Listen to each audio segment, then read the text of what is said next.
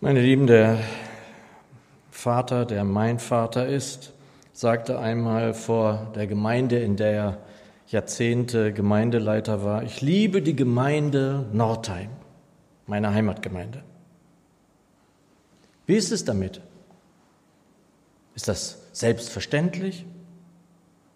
Oder doch eher außergewöhnlich? Es so zu sagen vor allen, die da waren, ist schon außergewöhnlich, wie ich finde. Er sagte es so, und dass ich es immer noch präsent habe, spricht ja dafür, dass es eine Wirkung hatte. Vielleicht ähnlich wie wenn jemand sagt, ich liebe Jesus. Auch wenn wir das hier singen, dann ist das ja auch so eine Art Entscheidung, das zu singen. Ich kann ja auch schweigen. Es also beim Namen zu nennen, so wie es einem Menschen zu sagen, mit dem wir es wagen wollen oder gewagt haben, alt zu werden gemeinsam? Es ist das Erste, wonach wir gefragt werden in der Nachfolge. Wie Petrus. Liebst du mich? Es ist das erste Gebot, auch wenn es manchmal irgendwie in den Hintergrund tritt. Und wenn dann Menschen in Gemeinde beginnen, Gemeinde zu kritisieren, dann frage ich mich immer mal wieder, ob sie wissen, dass dies dann auch an Jesus getan wird? Er ist ja nicht nur das Haupt der Gemeinde, er ist, es ist ja auch der Leib Jesu, der dann kritisiert wird. Nicht, dass ich denke, es gäbe keinen Grund für Kritik. Aber wir wissen alle, denke ich, von denen, die auch eben schlecht über Gemeinde sprechen über die Gemeinde, die der Herr liebt? Wir alle sind Gemeinde und jede und jeder darf etwas dafür tun, dass das hier ein Ort der Liebe ist, dass alles bei uns in Liebe geschieht, und zwar so, dass wir daran erkannt werden. In Epheser 5 sagt Paulus, dass wir Männer unsere Frauen lieben sollen, wie der Herr die Gemeinde liebt? Er hat sie so geliebt, dass er, sie, dass er sich für sie hingegeben hat, heißt es dann weiter an dieser Stelle. Wir können machen, wie wir oder was wir wollen. Das Reich Gottes wird immer in Liebe erschaffen. Ohne sie geht es nicht. Liebt sie so, wie Christus die Gemeinde geliebt hat. Er hat sein Leben für sie hingegeben, um sie zu seinem heiligen Volk zu machen.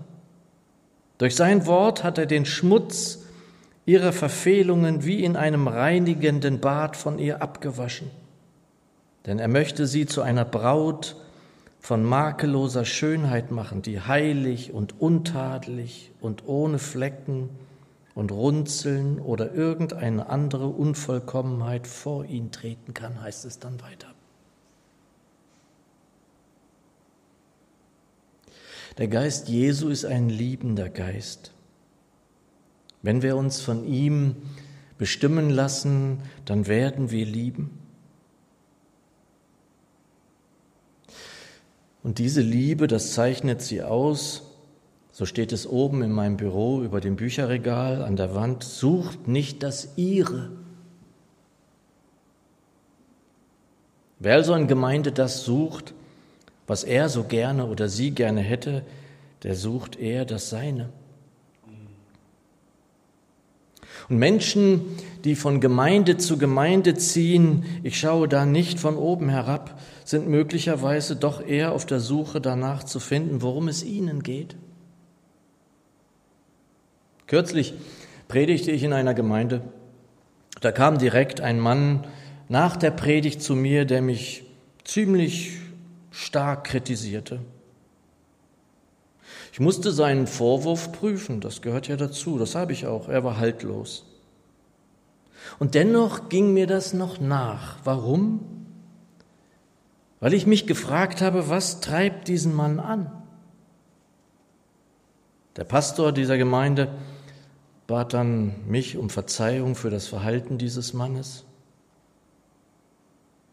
Und jedes Verhalten in der Gemeinde darf in dieser Hinsicht auch beleuchtet werden. Wovon bin ich, sind andere geführt, geleitet, Luther getrieben? Wer von seinem Geist, von Jesu Geist geleitet wird, ist Kind Gottes, des Herrn. Paulus sagt in Römer 8, wer seinen Geist, Jesu Geist nicht hat, gehört nicht zu ihm.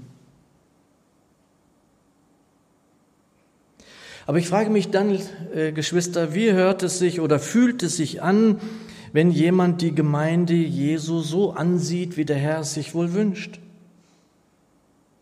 Lassen wir uns mal einen kleinen Abschnitt auf uns wirken aus dem ersten Thessalonicher Brief, Kapitel 2, die Verse 17 bis 20.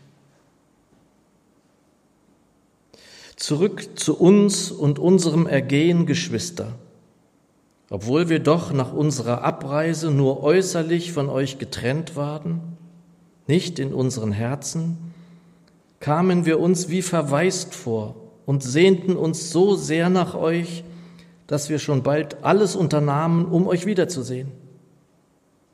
Wir waren entschlossen, zu euch zu kommen. Ich, Paulus, versuchte es sogar mehr als einmal, doch der Satan hat uns daran gehindert. Wer ist denn unsere Hoffnung und unsere Freude? Wer ist der Siegeskranz, auf den wir stolz sein können, wenn Jesus unser Herr wiederkommt und wir vor ihm stehen werden? Seid nicht gerade ihr es?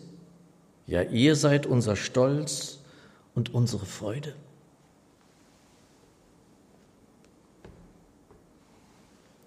Und wir sind halt hier keine Interessengemeinschaft, wir sind ein, kein Verein, wir sind nicht hier, auch an den Sonntagen, um gemeinsam etwas durchzusetzen, Interessen zu bündeln oder was auch immer. Wir sind Gemeinde Jesu, die darum ringt, dass wir Glauben halten,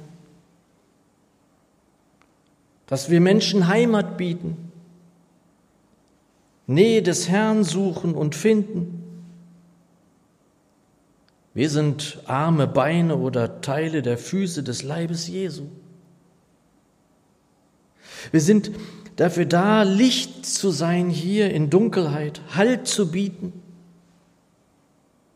mit Menschen oder Geschwistern zu weinen, zu lachen, einander die Hände aufzulegen, zu beten, zu flehen, gemeinsam zu jubeln. Es ihm zu sagen, dass er für diese Andreasgemeinde der Name ist, der über allen Namen steht. Du musst also diesen Pfad, den wir zu gehen haben, nicht allein ziehen. Wir haken dich unter und gehen weiter mit dir. An der nächsten Ecke darfst du vielleicht mich unterhaken, wenn meine Kraft nicht mehr reicht. Wir wollen gemeinsam am Tisch des Herrn stehen oder sitzen, weil es uns mehr bedeutet als alles andere. Wir wollen so wie jetzt letzten Sonntag essen, trinken, schmecken, wie freundlich er ist. Und dann wollen wir wieder sehen, dass Menschen hinzugeführt werden. Das haben wir ja auch schon erlebt. Und dann vielleicht uns auch freuen darüber rüber und darum bitten, dass die oder der sich entscheidet für den Herrn, der sich für uns hingegeben hat. Und manchmal spüren wir als Leitungskreis, ich spüre das manchmal genau das, was Paulus hier schreibt. Wer ist denn unsere Hoffnung und unsere Freude? Wer ist denn der Siegeskranz, auf den wir stolz sein können, wenn Jesus, unser Herr, wiederkommt und wir vor ihm stehen werden? Seid nicht gerade ihr es? Ja, ihr seid unser Stolz und unsere Freude. Also lasst uns ringen um diese Gemeinde auch an diesem Abend. Die Heimat ist für uns. Ringen im Gebet. Gemeinsam. Amen. Lasst uns beten miteinander für diese Gemeinde.